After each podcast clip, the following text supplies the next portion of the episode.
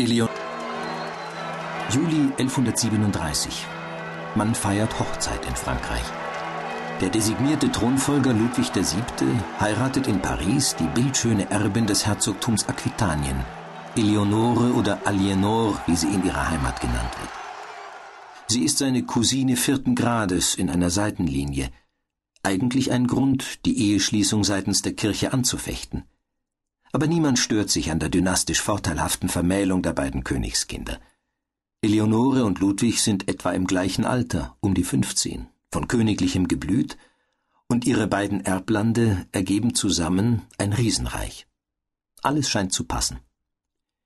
Und doch steht die Ehe unter keinem guten Stern, denn das junge Paar hat so gar nichts gemeinsam. Eleonore ist lebhaft, willensstark und stets auf der Suche nach geistigen Herausforderungen – Sie liebt Literatur, Musik und Tanz und genießt es, in der Öffentlichkeit zu stehen.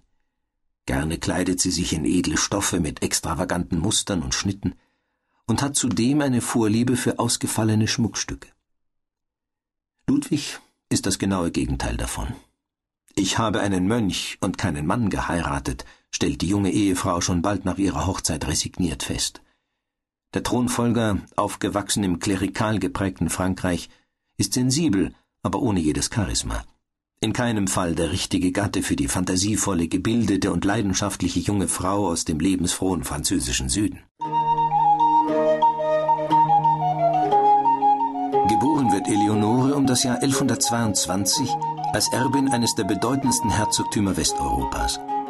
Sie ist die Tochter Wilhelms X., Herzog von Aquitanien und seiner Frau Eleonore von Châtellerault. Wilhelm liebt seine älteste Tochter über alles er lässt ihr eine gute Erziehung und eine vortreffliche Schulbildung zuteil werden. Der Herzog selbst ist ein Kenner und Förderer von Literatur und Kunst. Troubadoure aus aller Herren Länder kommen an seinen Hof, um ihre Werke zu Gehör zu bringen. In dieser Zeit wird auch Eleonores lebenslange Liebe zur Kunst erweckt.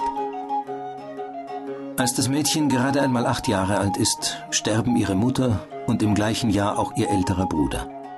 Nun ist die kleine Alienor die Erbtochter des Hauses Aquitanien.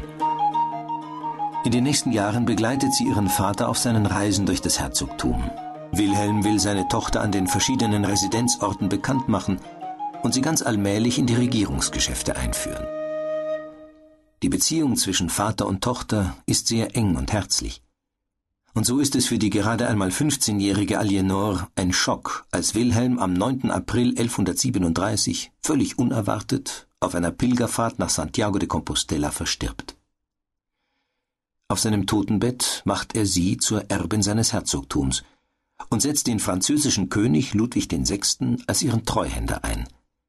Wilhelm bittet diesen zudem, Eleonore mit seinem Sohn, dem Thronfolger, zu vermählen. Aquitanien jedoch soll auf ewig das Erbe Eleonores bleiben und nicht in den französischen Kronländern aufgehen. Ludwig VI. ist nur allzu gern dazu bereit, die junge Herzogin von Aquitanien und der Gascogne und Comtesse von Poitou als Mündel zu nehmen und seinem Sohn zur Frau zu geben. Eine Zweckehe aus dynastischem Machtstreben, zum Scheitern verurteilt. Bereits einige Tage nach der Hochzeit verstirbt Ludwig VI. Eleonores Mann besteigt als Ludwig VII. den Thron und sie wird an seiner Seite Königin von Frankreich. Die junge Frau gibt sich große Mühe, ihrer Rolle als Königin gerecht zu werden. Ihre umfassende